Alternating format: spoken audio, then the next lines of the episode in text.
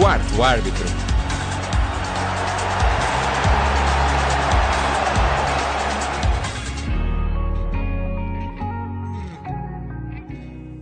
Olá, sejam bem-vindos à segunda edição do Quarto Árbitro, o programa que dá voz ao desporto e aos seus protagonistas.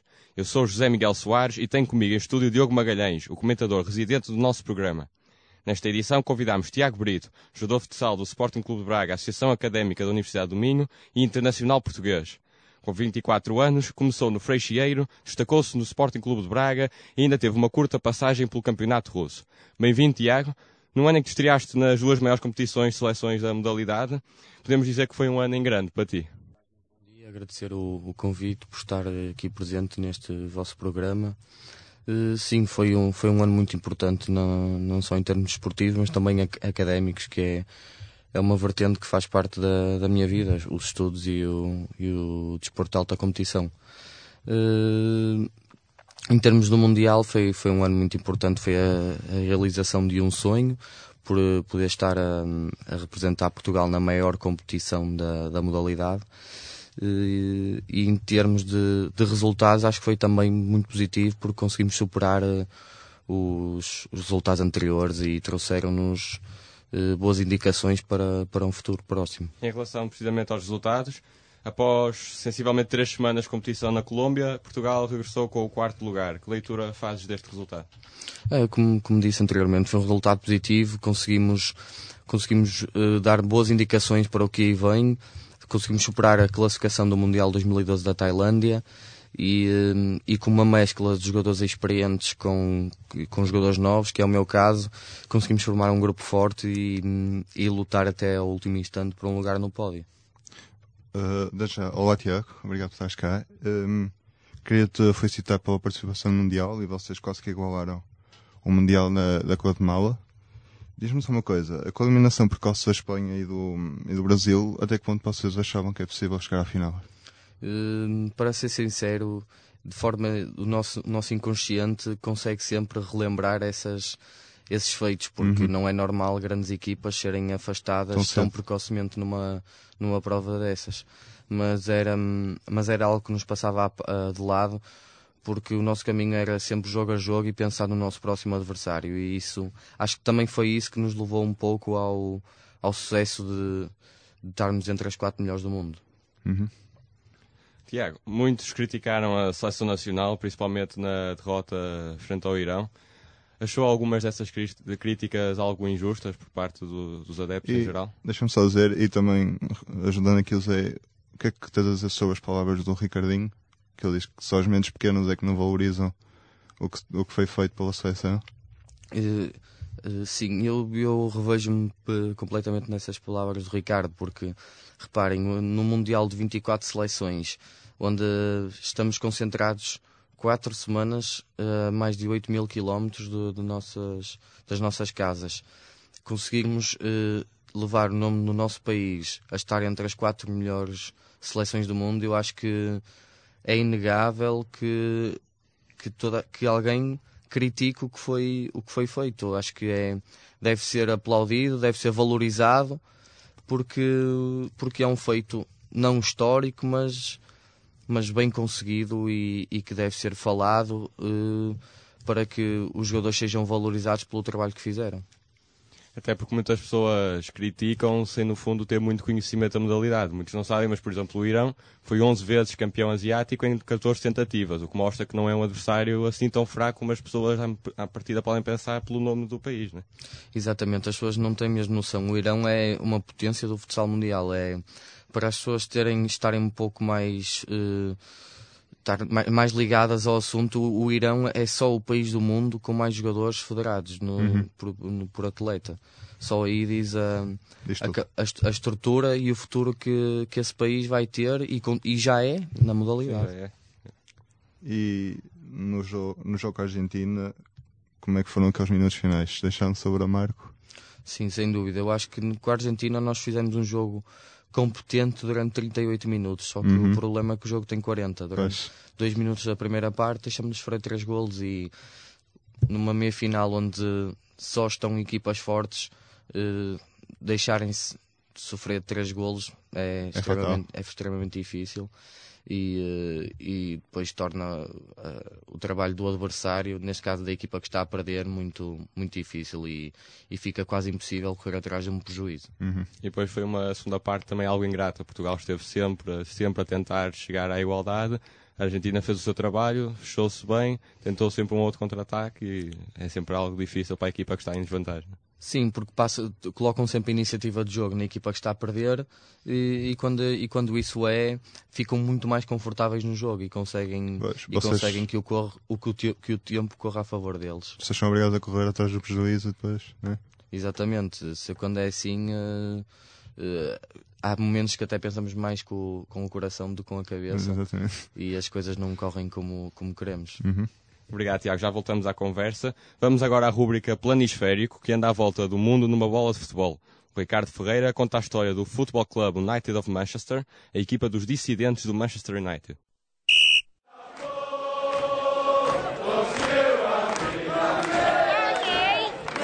Não são conhecidos por diabos vermelhos. Preferem antes designá-los por rebeldes. Esta é a história de um povo que não se verga ao poder dos milhões.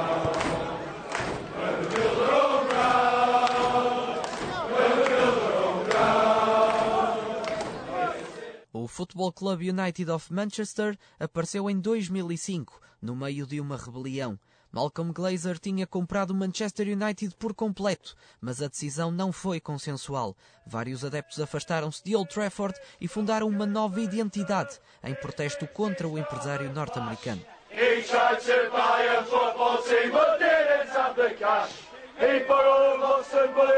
He made the fastest shots, but Sem expectativas e baseado em fundos comunitários, o clube começou na nona divisão. Entretanto, já subiu 3 degraus e deixou de lado o amadorismo. No ano passado, o FC United convidou o Benfica B para estrear a nova casa. O Broadwood Park leva 4 mil espectadores e tem quase sempre atmosferas vibrantes.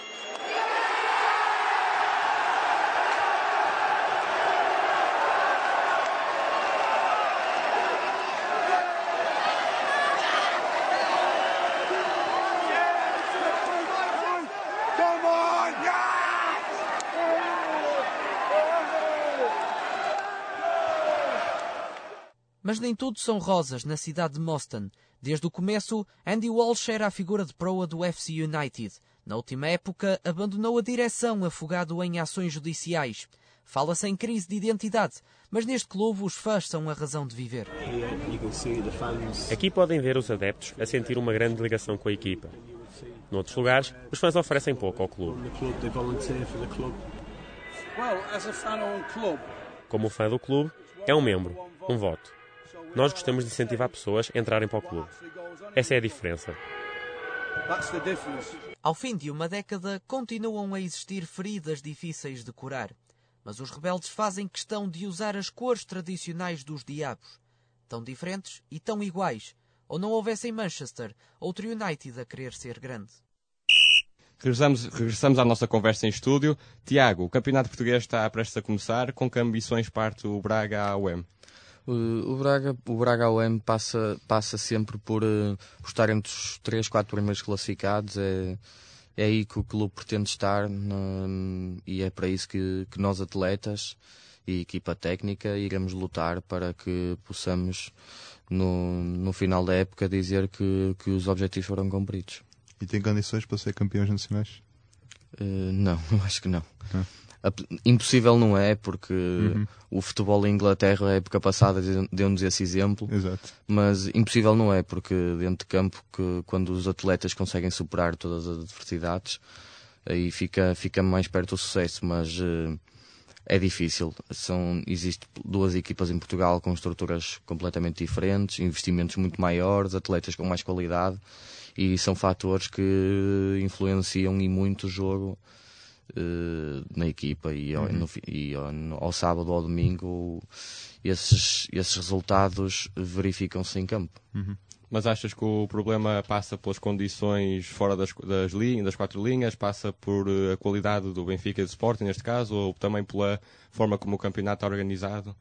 Não, passa-se, é, a realidade é uma, passa-se que o Benfica e o Sporting têm atletas mais competentes que as outras equipas. São, uhum. Têm atletas mais, com mais qualidade, atletas mais experientes.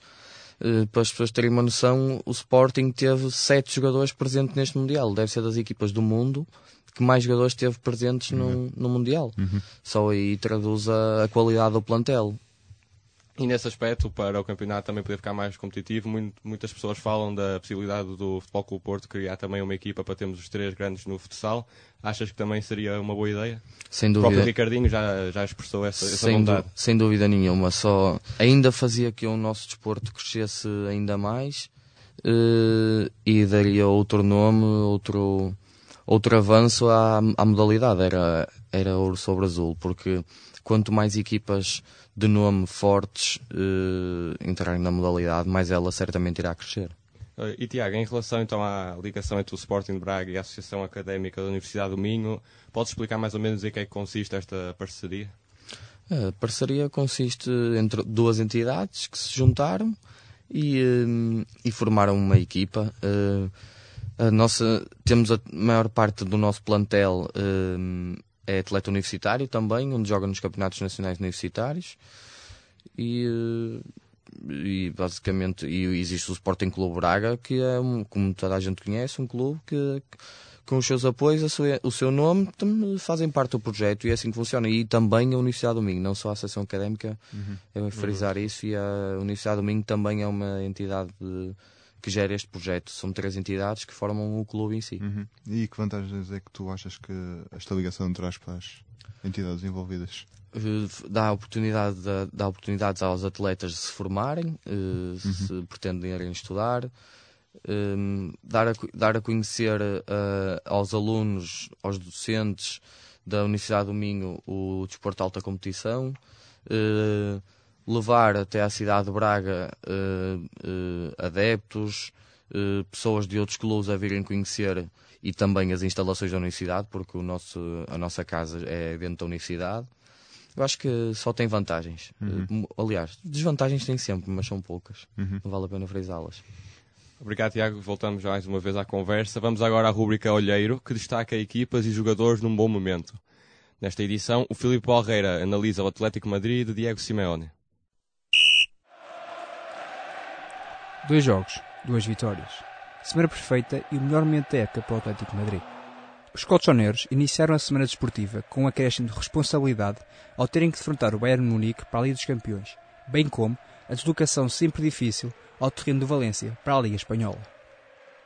E não podia ter corrido de melhor maneira. Despacharam com mérito e justiça os bárbaros por 1-0 e, mesmo com o cansaço acumulado dessa partida difícil, conseguiram, num jogo quase sempre sob controle, ir ao Mestalha impor uma derrota por duas bolas a zero à equipa valenciana. Resultado que permitiu subir ao topo da tabela classificativa. E, acima de tudo, não é só pelos resultados que a turma de Simeone merece ter destaque. É sim pelo futebol e pela forma como chegaram à posição atual. Se em agosto a situação era complicada e até já era noticiado conflitos internos entre os jogadores e treinadores, Griezmann como caso mais alarmante, a situação neste momento é completamente diferente de passar a lutar pela permanência, com todo o bom senso e respeito presente nesta frase, até ao primeiro lugar da Liga, o Atleti apresentou uma forma sem igual, contando somente vitórias nos encontros referentes ao campeonato e, além disso, conseguiu vencer o Bayern de Munique para as competições europeias. O gigante alemão não sofreu uma derrota para a Champions, imagine-se, desde que visitou o Vicente Calderón, em maio da época atrasada. Diego Simeone já elogiou a qualidade do seu plantel, já deu provas que tem jogadores suficientes para atacar todas as frentes, e essa profundidade é algo que poucas equipas podem gabar-se na Europa do futebol. A máquina del Cholo Simeone está bem e recomenda-se.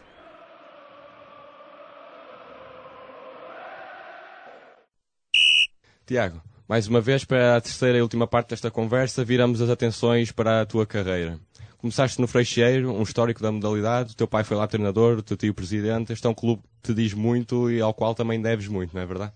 Sem dúvida nenhuma, é o clube do meu coração onde eu fui formado e de, de onde eu comecei a jogar. Uh, foi, sempre foi um histórico da modalidade e independentemente do momento que está a viver ou do que irá viver, que é incerto, mesmo que acabe, continua a ser um histórico, porque o que alcançou uh, nunca, nunca lhe irá ser, ser tirado e, e não só clubes como o Freixeiro, mas também Fundação Jorge Antunes Instituto Dom João V, clubes que, que fizeram com que a modalidade crescesse e talvez que chegasse ao, à imagem e ao patamar que chegou hoje em dia. E esse, o futsal e o, desporto, e o desporto em si deve muito a estes clubes. E também por ser o teu clube do coração é que agora voltaste para dar uma ajuda na, no, no, treino da, do, dos miúdos da academia. Não? Sim, verdade. Eu sempre que não tenho, que não tenho treino no, no Sporting Clube Braga OM, eh, disponibilizo o meu, o meu tempo para, para ajudar na, nos, na academia de, de, formação do clube. E eh, em relação ao Freixeiro, já foi campeão. Eh, este ano vai jogar a, a segunda liga, depois de ter andado pela Distrital. Uh, achas que é importante o regresso da, do Freixeiro à Primeira Liga Portuguesa, no histórico? Sim, eu acho que o regresso é importante, mas não urgente. Eu acho que antes, antes disso o clube deve cimentar a sua posição, ganhar alguma estabilidade. Uh, já havia um passo muito importante esta época que foi o retomar do, de todos os galões de formação. Uhum. Uh, eu acho que, que deve ser, deve crescer, mas sempre de forma sustentada. Não, há um ditado que diz uma, uma coisa muito importante, é que nunca devemos dar um passo maior que a nossa perna. Claro. Uhum. E isso, isso é muito importante. Não só, isto é não só o caso do Freixeiro, mas de, de todos os projetos que devem, acho que devem ser geridos de forma muito cautelosa para todos os passos que forem dados serem, serem seguros e, e depois a queda não ser algo previsível. Tu achas que o Freixeiro está no bom caminho? Sim, acho que neste momento está, está no bom caminho. Uh, o trabalho que, que está a ser feito está a ser feito com qualidade e é, e é nisso que o clube se deve, deve agarrar para, para que o futuro seja risonho. Uhum. Tiago, entretanto, também fizeste uma época na Rússia. O que é que te levou a escolher este campeonato e depois disso, já agora, como surgiu a hipótese de regressar a Portugal para, pelas portas do Braga? Eu estava no meu segundo ano de sénior no Freixeiro e entretanto uma equipa russa veio aqui a Portugal estagiar e fizeram um jogo de treino contra nós e então eh, gostavam, gostaram, entraram em contato comigo e eu também o campeonato russo, para quem não sabe, é um campeonato muito, muito forte, muito competitivo. Uh, aliás, a, a, prestação da seleção da Rússia nos últimos europeus e mundiais diz a não, qualidade não, não dos, dos, jogadores que, que, lá, que lá tem. E o campeonato russo é muito competitivo, então foi foi algo que, que me chamou a atenção e que, e que me demonstrou interesse. E então agarrei essa oportunidade. Eh, só que um ano fora fez-me pensar que eu primeiro devia acabar o meu curso e só depois uh, poderia talvez investir na minha carreira, porque não sei, não conseguia uh, estar de forma dedicada sem ter algo seguro que um dia mais tarde eu poderia realizar sem uh, quando o futsal acabasse e, e foi isso que aconteceu. Eu voltei para acabar a minha licenciatura uhum. e, um, e poder também, e juntei o útil ao agradável, foi poder acabar a minha licenciatura e praticar uh, futsal. Uh, obrigado, Tiago. Antes de irmos à, à última pergunta deste, desta nossa conversa, efetivamente, Queria saber a tua opinião sobre um assunto que se vê muito mais na, nesta modalidade e não só. Uh, o que é que tu pensas das naturalizações nas seleções nacionais, como vimos no caso, por exemplo, do Azerbaijão que defrontou Portugal na, uh, neste Mundial? Eu acho que isso é uma, é uma questão mesmo muito pertinente. Uh, são opções dos países e quando a formação não tem qualidade, eu acho que esses países recorrem à, à naturalização no caso brasileiros e hum, apesar de eu não concordar, não condeno, porque as opções desses países são li muito limitadas e eles para serem para chegarem longe nas competições ou para conseguirem ser mais competitivos, ser mais sim. competitivos têm que que ter estrangeiros e, e, é o que acontece. E aonde é que deseja o Tiago Brito chegar? O Tiago deseja, deseja ser melhor que que, que o ontem e ser pior que o amanhã. O Tiago quer crescer todos os dias, quer ser um atleta mais, mais, mais dedicado, quer ser um atleta que cresce dia a dia, cimentar o seu lugar na seleção. E eh, em termos do clube, é, sempre que nós realizamos o nosso trabalho de forma séria e coerente, depois as oportunidades eh, abrem-se com naturalidade e é, não, não desespero por nada. Estou, estou bem onde estou e. Estás seguro? Estou seguro. Obrigado, Tiago e Diogo. Antes de fecharmos a segunda edição do Quarto Árbitro, temos a estreia da rúbrica Porto Sem Barreiras. O Fábio Gomes e a Mariana Calisto dão a conhecer a Associação do Desporto Adaptado do Porto.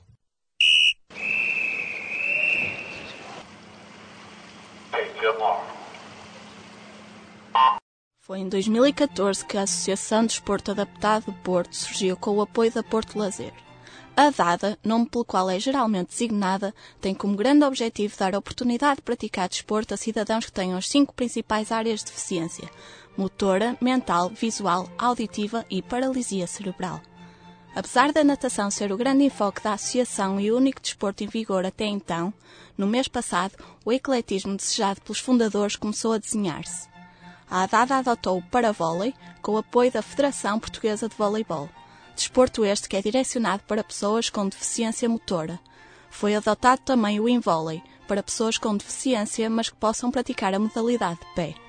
Para além do voleibol adaptado, a patinagem foi outra aquisição recente por parte da associação. A ADADA diferencia-se em todos os aspectos. Para além de tornar possível a prática desportiva a pessoas com diversos tipos de deficiência, esta associação destaca-se no seu palmarés.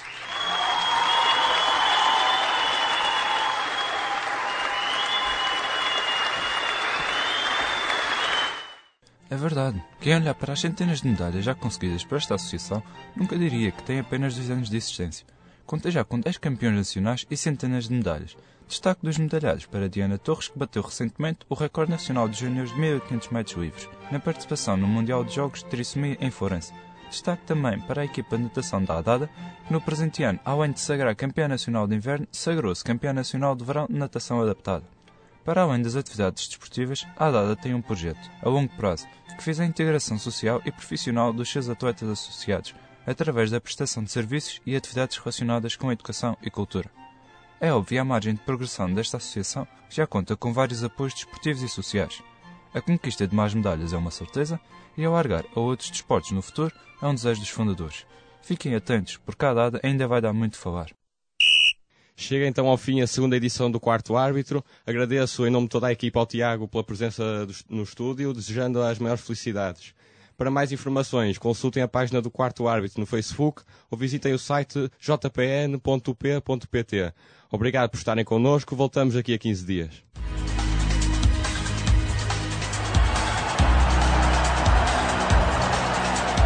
Quarto Árbitro.